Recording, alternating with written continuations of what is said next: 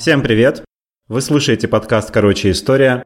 Так и хочется продолжить каким-нибудь слоганом, но пока мы еще не выбрали победителя, поэтому мы просто представимся. И меня зовут Максим.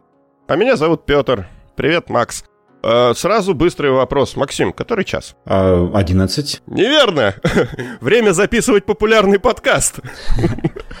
Я вот про что хотел сказать. Э, дорогие слушатели, очень приятно. Мы не ожидали такое количество позитивных оценок от вас за последние недели. А, вот мы вас попросили, ставьте оценки на iTunes, вы ставите, как из пулемета. Замечательно, спасибо большое. Очень лестно слышать такие отзывы, правда. Это круто, когда вот ты без финансовой поддержки бескорыстно записываешь, да, какие-то такие истории, и вдруг понимаешь, что людям они нравятся, ну, искренне как говорят наши ближне... ближневосточные друзья, из души в душу. Спасибо, ребята. Очень приятно. И мы надеемся, что качество ваших борщей, как написал кто-то из наших подписчиков, да. возрастет многократно. Будем рады конвертировать э, наш, наш запас... Наш контент. наш контент во вкусные борщи. Почему бы и нет? Еще по орг вопросам, а, ты как раз сказал, Макс, что у нас нет слогана. Если кто-то вдруг прослушал, у нас сейчас идет конкурс на слоган для подкаста. Мы хотим какое-то дополнение к подкасту «Короче, история». Ну, например, подкаст про историю. И э, вы можете писать где-нибудь в комментариях или в наших группах в соцсетях, в Фейсбуке, ВКонтакте, адрес которых вы найдете где-нибудь рядом с этим подкастом в описании. Там все ссылки указаны. А, вы можете зайти в эти группы, найти там соответствующую тему и, и написать э, какой-нибудь ваш вариант слогана для нашего подкаста. Мы через некоторое время выберем победителя, и победитель получит какой-нибудь няшный, хороший приз. А, мне тут уже писали, хотим кортик, кортик Нахимова, но э, возможно, возможно, почему нет? Можно достать подделку какую-нибудь, копию. Это будет зависеть от того, насколько крутой будет слоган тоже. Да, да, да, да. Вот. Что еще по орг вопросам мы хотели вначале сказать? Еще у нас есть чатик в Телеграме. Заходите О, туда. точно, канал в Телеграме, да. И там тоже можно писать комментарии, ставить лайки, всякие такие вещи. Ну, в общем-то, кому мы это рассказываем, вы все это делаете и делаете на отлично, мы в восторге. Вы самое важное, что у нас есть, и мы вас очень ценим и любим. Спасибо вам. У меня самое важное — семья. Ну и вы, конечно, все ребят тоже. О чем мы хотим сегодня поговорить? Охота на мамонтов, да? Да, я думаю, что название уже взбудоражило слушателей. По крайней мере, меня оно очень взбудоражило, когда мы только придумали. О чем будем говорить сегодня? А, тут даже не столько про конкретно мамонтов, может быть, хотелось бы поговорить. А, да, ну, больше, конечно, про них. А вообще про вот эту удивительную мегафауну прошлого. Есть такой термин, вымершую. Ну, то есть, а, само название мегафауна уже говорит о том, что это было что-то мега. А, это времена палеолита, каменный век, э, ледниковый период, вот это вот все. Помните мультфильм «Ледниковый период»? Это вот, наверное, ну, для, массового слушателя наиболее понятное будет временное ограничение какое-то. Как в мультике. А, правда, кстати, интересно, что в мультике там вообще всех животных, которые там присутствуют, собрали в кучу. С разных эпох. Они, некоторые не могли никогда встречаться и не жили вместе. Но это так, это уже элемент кинематографический такой. Петя, история это же про людей все-таки. Да, да, да, да, конечно. Ну, ну, у нас люди, разумеется, будут сегодня в этой истории. Мегафауна. Э, кого обычно туда включают? Каких суперживотных? Ну, разумеется, мамонты. В массовом сознании это огромные слоны, да, ну что, волосатые огромные слоны, что мы еще о них знаем, я сейчас про это расскажу. Саблезубые тигры, огромные кошки, были большие шерстистые носороги. То есть, представь себе современного носорога, только увеличив в полтора раза и э, покрытый шерстью он был. Причем интересно, у него даже рог был, скорее всего, сделан из очень костной основы и очень плотная шерсть вокруг рога, то есть такой мя- мягенький рожок. А зачем? Ну, они использовались для, в основном, брачных ритуалов. Ну, то есть вообще все эти системы рогов, э, или у оленей, например, система вот этой ветвистых рогов, там, пантов так называемых. Не понтов, а пантов, прошу. Вот, это все элемент брачного ритуала и естественного отбора. Ну, то есть, грубо говоря, упрощая, хоть это сейчас естественный отбор не наша тема, если животное с такими рогами огромными. Ну, ты видел, например, оленя, да, с огромными рогами? Конечно. Ну, да. Ну, может, даже не в жизни, но на картинке хотя бы. Если животное выжило с такими рогами в этих условиях, то это точно сильная, мощная особь, от которой можно заводить потомство. Ну, такая логика естественного отбора. Ну, и эти рога, они вот до какого-то, до какой-то величины все время э, увеличивались, увеличивались, увеличивались. При этом они в брачных боях, так называемых, особо не применяются. То есть, конечно, олени те же самые или носороги, они их используют, но никогда до, до смерти противника не, не доходит. Тут в этом плане в природе все очень гуманно и разумно, иначе зачем? Ну, иначе мы просто перебьем друг друга, и как же выживет наш вид? Такая логика. Еще из мегафауны, из любопытного прям такого, гигантские ленивцы, шестиметровые. Представьте себе шестиметрового ленивца, который жил в Северной Америке. Судя по всему, он мог спокойно пригибать к земле э, самые высокие деревья, которые тогда у него в ареале обитания находились. Но мне вообще сложно представить кого-то шестиметрового, если честно. Ну, 6 метров э, это когда он вставал на задние лапы, имею в виду. Не то, что он такой стоит шести... Э, или как он ползает шестиметровый. В принципе, вы можете тыкнуть практически в любое животное, которое сейчас э, живет в тундровой, в лесотундровой зоне, а, и, скорее всего, даже в саванной, да, в саванной тоже зоне. Э, скорее всего, вы найдете аналог из мегафауны какого-то предка. Ну, только у жирафов вот не было. Ну, по понятным причинам, потому что, ну, жираф, зачем ему длинная шея сейчас? Как ты думаешь? Чтобы удобнее было есть. Ну да, совершенно верно. Тянуться к высоким, так, к листьям нежным на высоких деревьях. А, а тогда, к сожалению, таких деревьев во времена ледникового периода не было.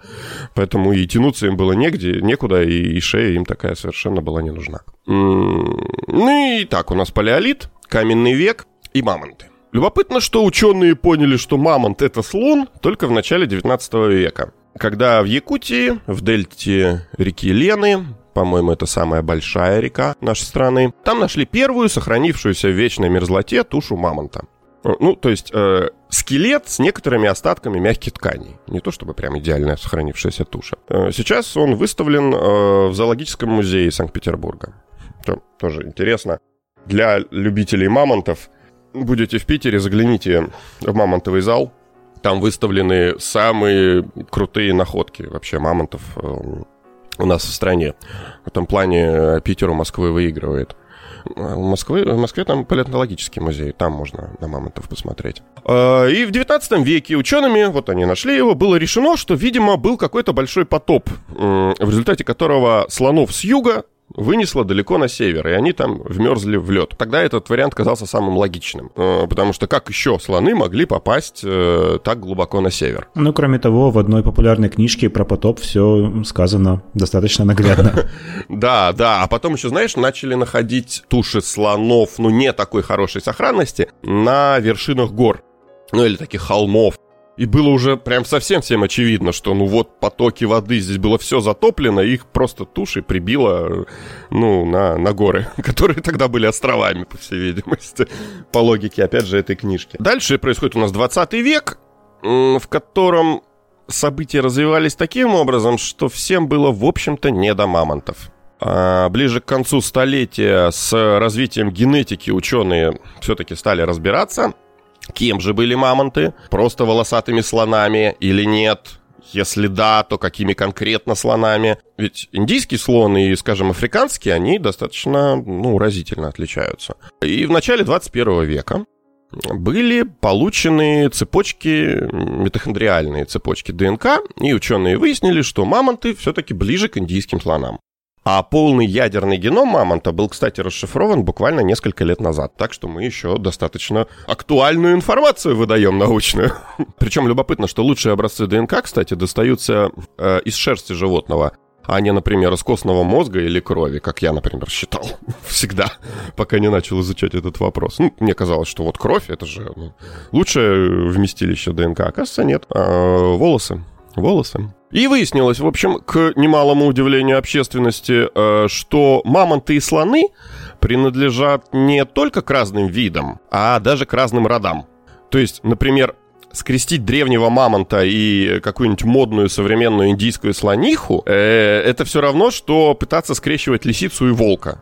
Понимаешь? Угу. То есть это вообще разные истории. Они в целом похожи, но ну, то есть, например, лисица и волк, да, это те, те собачьи, но, но скрещивание у тебя не выйдет. Угу, да. Что касается конкретно мамонтов, их размерного ряда, скажем так. Мы сначала, сначала какую-то общую информацию да, о животном, я думаю, стоит дать. Разные периоды времени, они очень отличались по размеру и весу вероятно, существовало не менее пяти видов мамонтов, но это пока не точно, потому что исследования продолжаются, но вроде не менее пяти. В общем, они достигали высоты от 3,5 до 5,5 метров в холке, как это говорят, а, и весили до 15 тонн. Для сравнения, грубо говоря, это раза в два больше и тяжелее, чем современные слоны. То есть вот поэтому это мегафауна, мега круто. Но опять же, некоторый период времени существовали э, карликовые мамонты, которые жили на островах. Вообще на островах касательно биологического разнообразия нередко встречается такой феномен, как э, островная карликовость. И вот карликовые мамонты, они едва-едва достигали полутора метров в высоту. В среднем были еще меньше. Представляешь, полтора метра. Ну, то есть их можно было бы и одомашнить?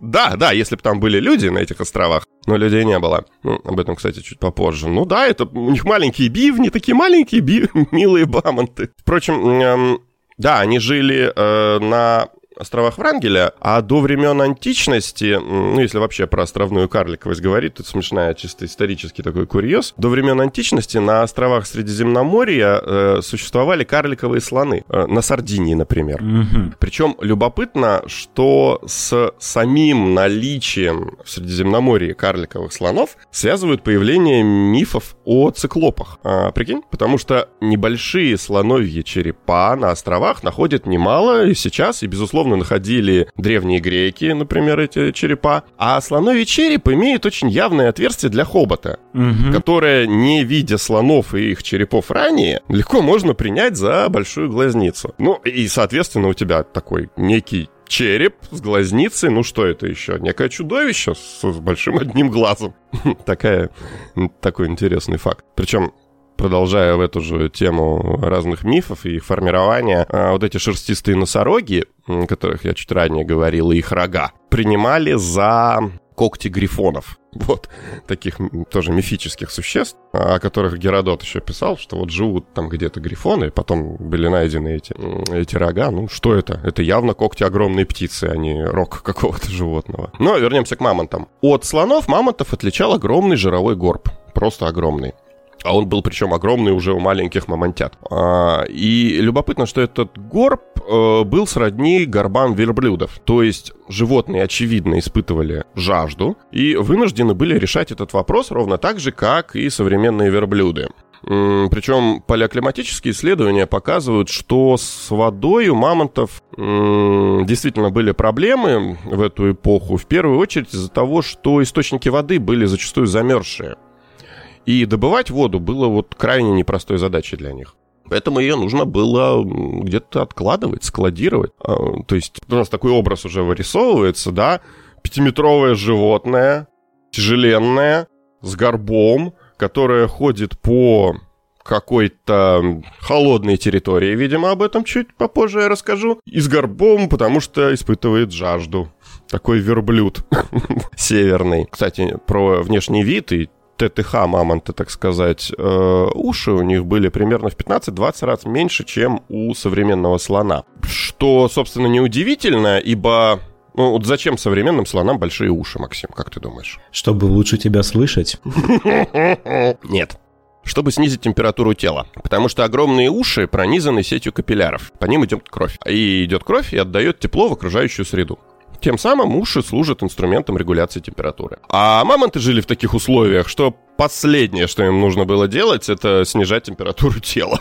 Так, чем они питались и чем жили все, где жили все-таки? Вот это интересно. Местом обитания был такой любопытный тип природного ландшафта, который более, к сожалению, не существует. Это так называемая мамонтовая тундра, лесотундра ее по-разному называют, нередко сравнивают с ландшафтами Тибета, где, собственно, травы и растений не так много, но период вегетации, ну, то есть роста и развития растений, у них короткий, и они очень питательны. Калорийный, скажем так, если можно говорить о калорийности травы.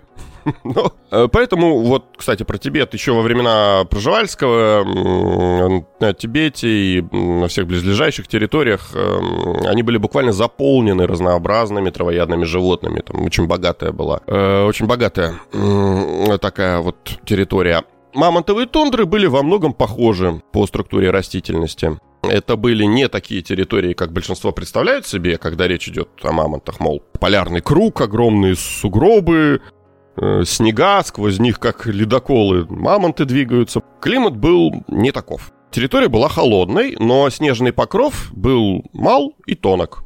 И разгребая его, мамонты, собственно, вполне могли прокормиться. А кормиться им нужно было ой как. Экстраполируя данные по современным слонам, ученые предполагают, что для нормальной жизни взрослый мамонт должен был съедать до 200 килограмм растительности в день.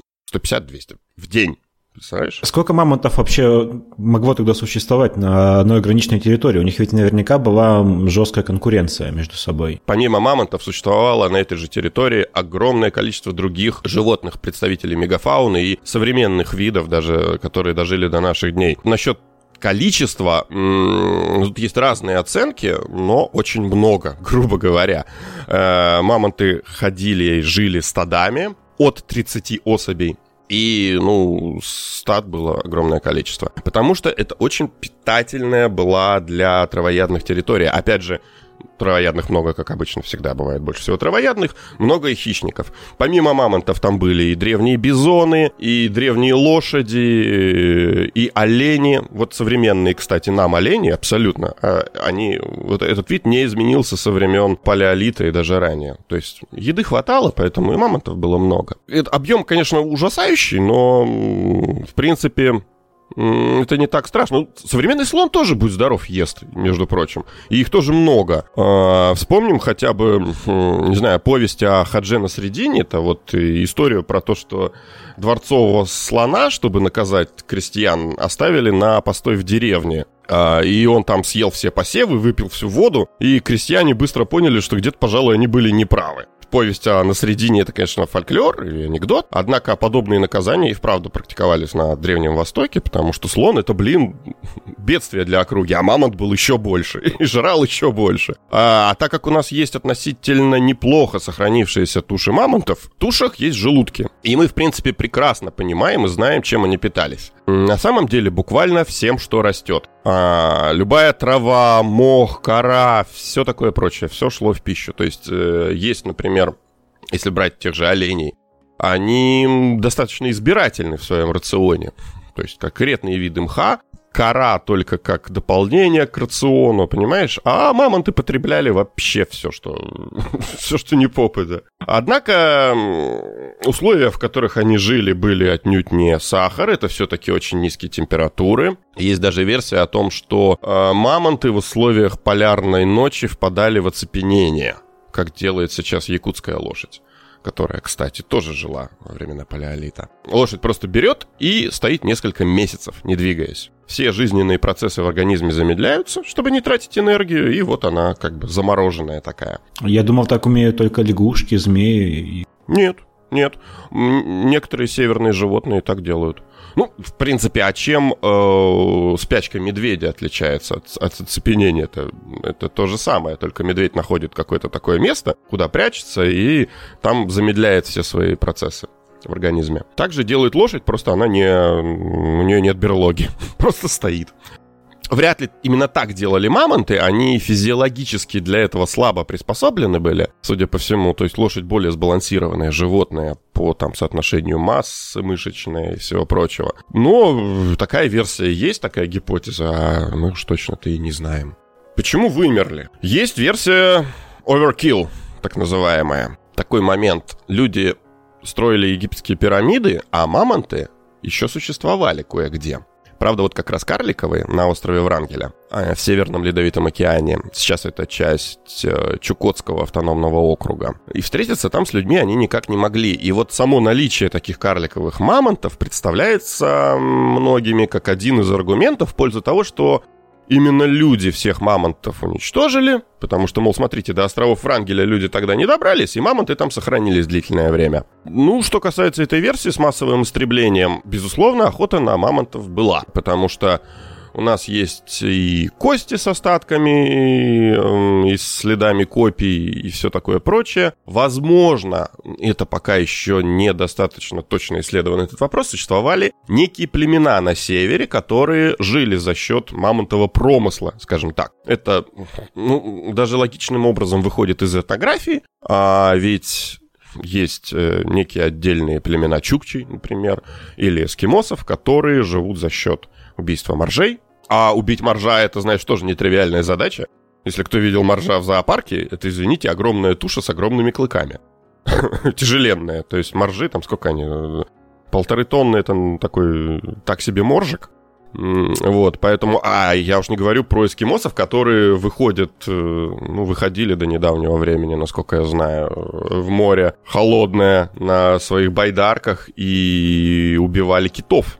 Убить кита, я полагаю, сложнее, чем убить мамонта. Все-таки мамонт на суше, так или иначе. А кит под водой, и ты не, как человек находишься не в своей стихии. Однако же, в принципе, это реализуемо. Такие племена вот есть, которые живут за счет убийства, например, кита. То есть большое, некое большое животное, ты получаешь некую гору мяса, целую кучу. Есть несколько находок таких поселений, сейчас их, по-моему, две, где вот некое стойбище, э, в земле вырыты ямы, в которых, собственно, кости мамонта, но, очевидно, там мясо хранилось. Ну, в мерзлоте надо же как-то сохранять, да, даже если ты теоретически убил мамонта, надо же как-то его где-то сохранить, потому что он же огромный и быстро испортится. Ну, так природа вокруг тебя представляет прекрасный холодильник. Да, действительно, поэтому способов сохранения вообще мяса на севере, то тогда, что сейчас, их э, там буквально-то не так много. Это вот какой-то холодильник, да, соорудить в виде небольших ям, либо водоемом опустить, э, собственно, мясо на ближе к уровню дна, где температура, если ты найдешь вообще не замерзший водоем, еще есть такие, а, где температура там около нуля, и вот э, мясо может сохраняться таким образом. То есть по берегу ставишь такие веревочки, знаешь, вбитые колышки, веревочки, и там у тебя в воде мясо плавает. Вот так можно сохранять месяцами мясо. То есть вот были некие племена, безусловно, которые занимались э, охотой на мамонта. Было ли это основной их промысел или это было дополнение, сложно сказать, мы пока точно не знаем. Массового характера охота на мамонтов у людей, скорее всего, не носила. И тут опять же мы обращаемся к этнографии. Ну, не знаю, ты вот из учебников истории или из какой-то литературы, вот что тебе сразу в голову приходит, как вот как люди охотились на мамонтов? Знаешь, есть известные иллюстрации какие-то, uh-huh, может, uh-huh. что-то ты вспомнишь из этого? Я в первую очередь, когда вот ты сейчас сказал о том, что охота на мамонтов не носила массового характера, подумал о том, что вообще-то, э, когда я был маленьким и читал какие-то детские энциклопедии, Практически в каждой, где, в каждой книге, где рассказывалось про первобытных людей, была картинка. Стоит мамонт, проткнутый копьями, вокруг него куча людей с набедренными повязками. Какие-то его, какие-то люди его загоняют, гонят вперед, впереди стоят э, люди с примитивными копьями и обкидывают его. А потом, да. а потом дальше они его, значит, вкладывают в яму, и там он у них э, хранится и постепенно поедается. Угу.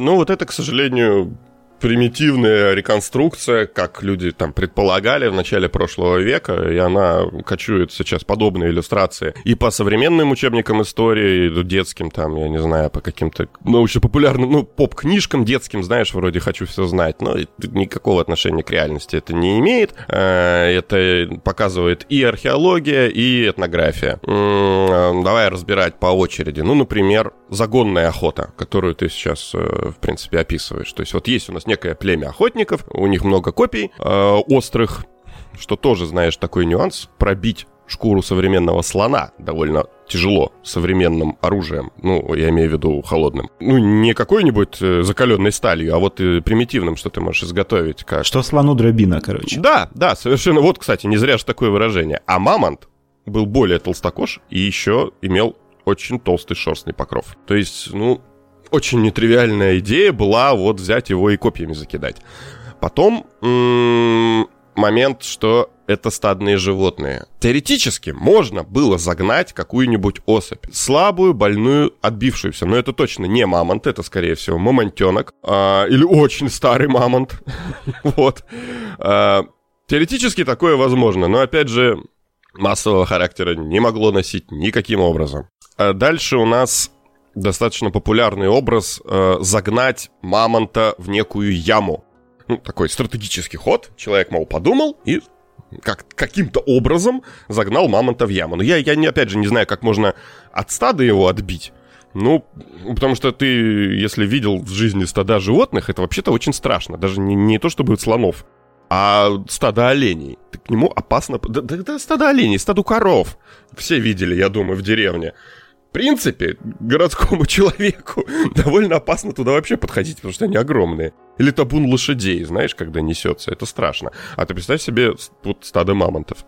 Ну, предположим, вы как-то отделили одну особь. Ну, повезло вам, я не знаю, знали вы какие-то хитрые приемы. И погнали ее куда-то. Вот как можно заставить зверя бежать в каком-то нужном тебе направлении, тоже не ясно. Но э, и это причем это графически никак не подтверждается. Э, например, охотники на слонов в Африке ничего подобного никогда не делают. Ну, потому что это технически сложно реализовать. Ну ладно, там есть какие-нибудь особенности ландшафта, предположим, в северной тундре, и вот как-то это получилось. Вот вы его гоните в эту яму. А как вы вырыли яму в вечной мерзлоте? Вот, вот этот вопрос совершенно не решаем никак инструментами каменного века. А я 17 лет прожил на Крайнем Севере, и уверяю вас, э, ну, а это Крайний Север, это в первую очередь территория вечной мерзлоты. Вечная мерзлота — это огромный ледник, на котором там есть несколько метровый э, слой, собственно, почвы, и э, строительство там или вот желание вырыть какую-нибудь ямку всегда вот приводит к тому, что тебе нужен трактор, экскаватор — вот что-нибудь. Например, дома на Крайнем Севере строятся на сваях.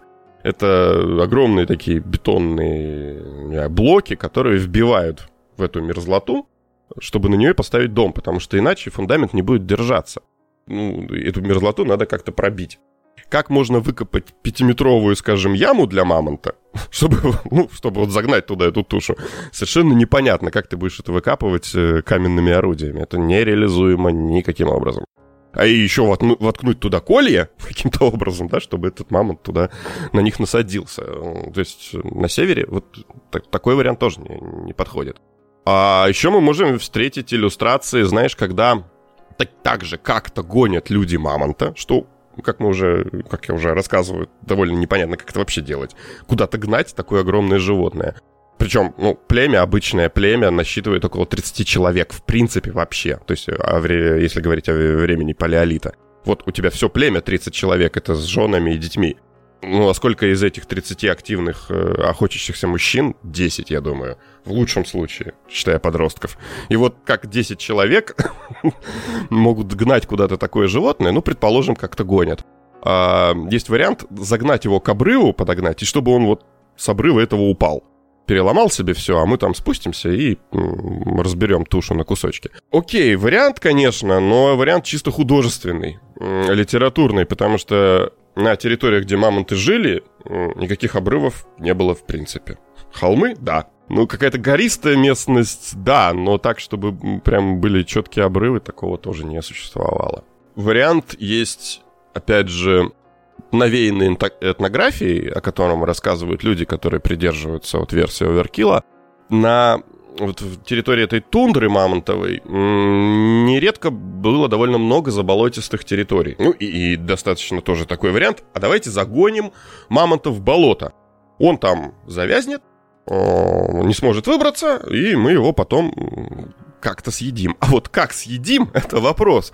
Потому что когда такую вот версию предлагали, например, африканским аборигенам, они говорили, ну, мы, в общем сами-то понимаем, что это было бы неплохим решением загнать туда слона, если мы вдруг решили бы с чего-то охотиться на слонов, кстати, это в этом чуть дальше. Ну, а как мы будем доставать оттуда эту тушу из этого болота, если там мамонт застрял? Как мы туда залезем и его вытащим? Понимаешь, ну или слон.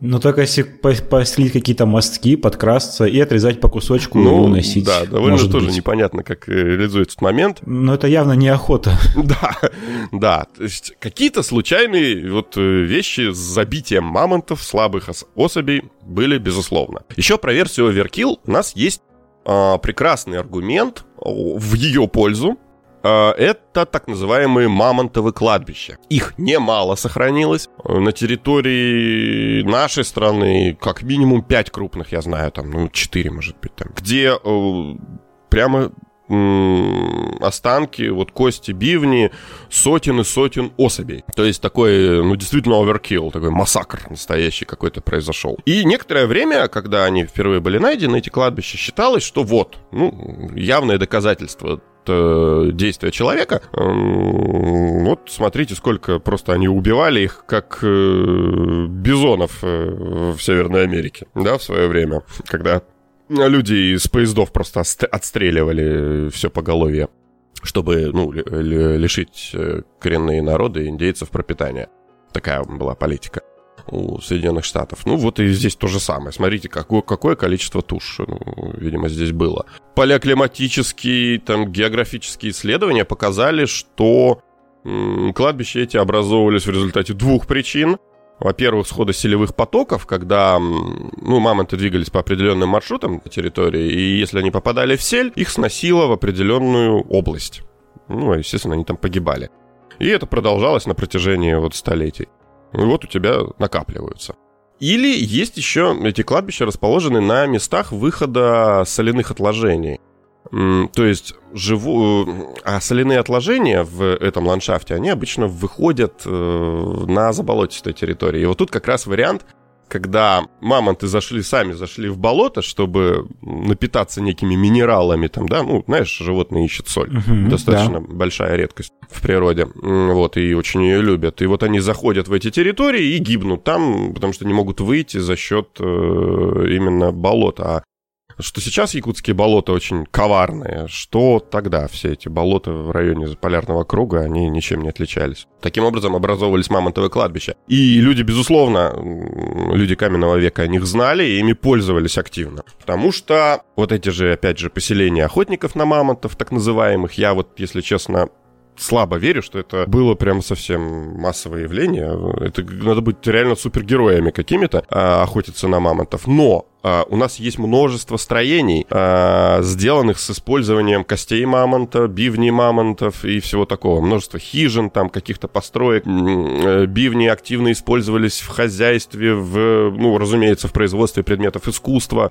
Ну и, вероятнее всего, люди просто приходили на места вот этих э, мамонтовых кладбищ и брали строительный материал. И опять же, еще такой вот аргумент против версии Оверкила – Э, то, о чем я выше говорил, про специфику ландшафта и климата. Вот эта мамонтовая тундра, помимо мамонтов, была насена огромным количеством травоядных животных, гораздо менее опасных, э, и охота на которых представляла гораздо меньше проблем. Те же современные олени. Э, современный нам северный олень жил и во времена палеолита – охотиться на него гораздо проще.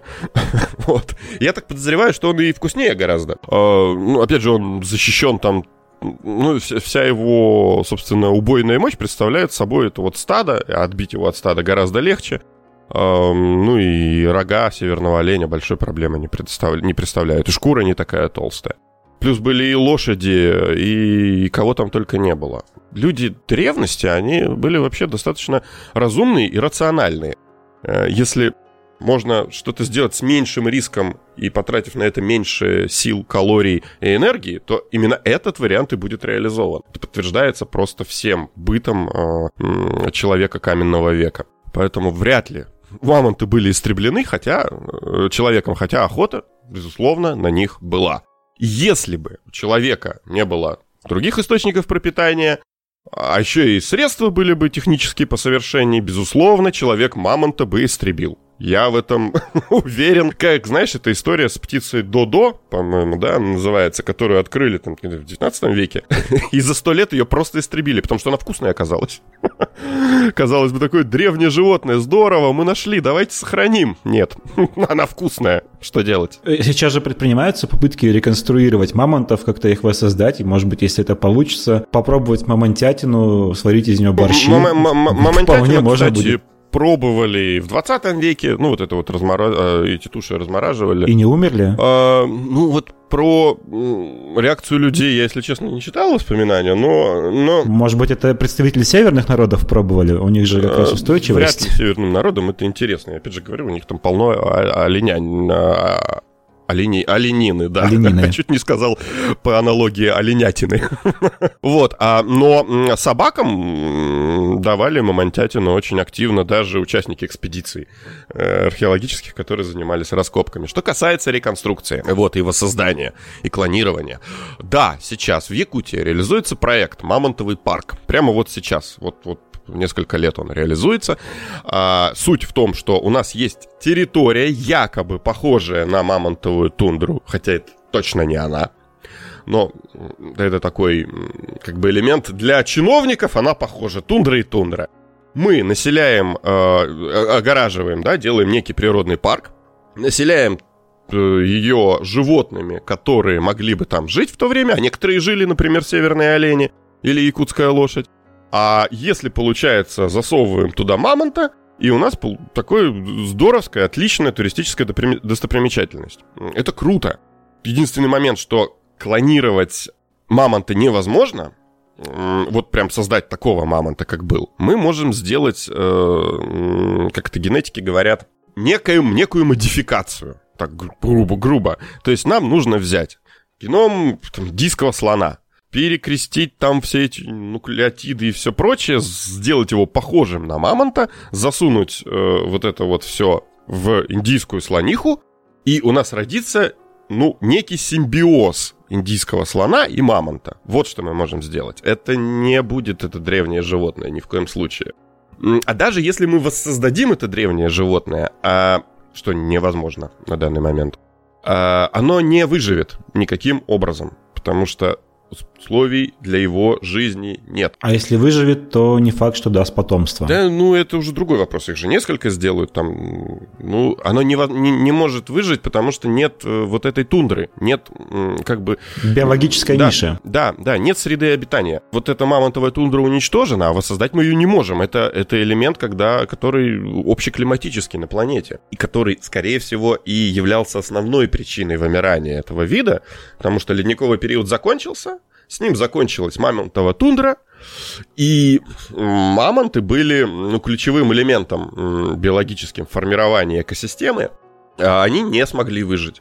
Более сбалансированные, более эволюционно продвинутые якутские лошади выжили, олени выжили, мамонты, к сожалению, нет, потому что огромное количество пищи, которое они должны были потреблять, они ну, не могли уже находить. Поэтому климатическая версия сейчас является вот основной. Версия оверкилла такой дополнительной, которая постоянно подвергается критике. Чем больше мы изучаем э, вообще мир слонових э, и мамонтов конкретно, тем меньше и меньше версию оверкилла верится. Вот, хотя она была основной э, еще в прошлом веке. И, и, наверное, про нее можно прочитать. Наверное, про нее мы могли читать в детстве в учебниках истории. Мол, человек истребил мамонтов. Но нет. Он бы истребил, безусловно, но, к сожалению, э, для человека вот это он, эту галочку он себе в копилку не поставил. Ну или к счастью, да, что. Хотя какая разница, мы и так всех вырезаем. А, еще в заключение быстренько хотелось бы сказать о том, ну, чисто войти, знаешь, на поле РЕН-ТВ, канала ТНТ мистические или журналы НЛО. Сохранились ли мамонты где-то сейчас? Нередко можно на YouTube встретить видео, что история нам врет, якутский мамонт, стада мамонтов в Якутии. Ребят, ну это все чушь собачья, потому что если где-то сохраняется группа животных, особенно таких как мамонт, ее хорошо слышно, она оставляет огромное количество следов простите меня, погадок, вот, которые не найти совершенно невозможно. А, ну и опять же, слона в Африке, говорят, слышно за десятки-десятки метров. Просто что слон здесь есть. Не то, что он бежит на тебя, просто его слышно. Это огромное шумное животное. Мамонт, животное, вот как я уже говорил, больше слона. Ну, а Якутия та же самая, она хоть и выглядит такой безлюдной, если смотреть на карты Google Maps, но Э, ребятами, которые занимаются э, нефтяной промышленностью, алмазной промышленностью. Она все изъезжена и изучена вдоль и поперек, самым тщательнейшим образом. Ну, потому что это деньги. Никаких мамонтов, увы, обнаружено не было. Так что, к сожалению, э, вид это уже почивший, который как я уже сказал, восстановлению вот один в один не подлежит. Мы можем создать некое подобие.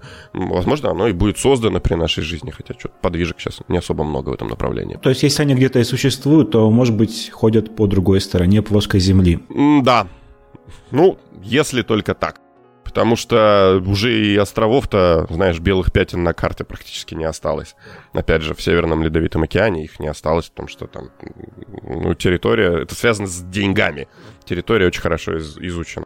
Может быть, карликовый мамонт мог бы обитать на острове, подобном острову Врангеля, но все острова нам известны. Такая грустная история про мегафауну, про вымерший вид. Ну, что делать? Мельчаем, мельчаем. Да, короче, такая история. Спасибо, что слушали нас сегодня, ребят. Спасибо, спасибо за внимание, спасибо за э, ваши оценки. Мы ждем ваших слоганов на наш конкурс. Да. И не, забив... не забывайте про нашу группу в Телеграме, подписываться на нас ВКонтакте, в Фейсбуке, ставить оценки в iTunes. Всем пока, до следующей Всем пока. недели.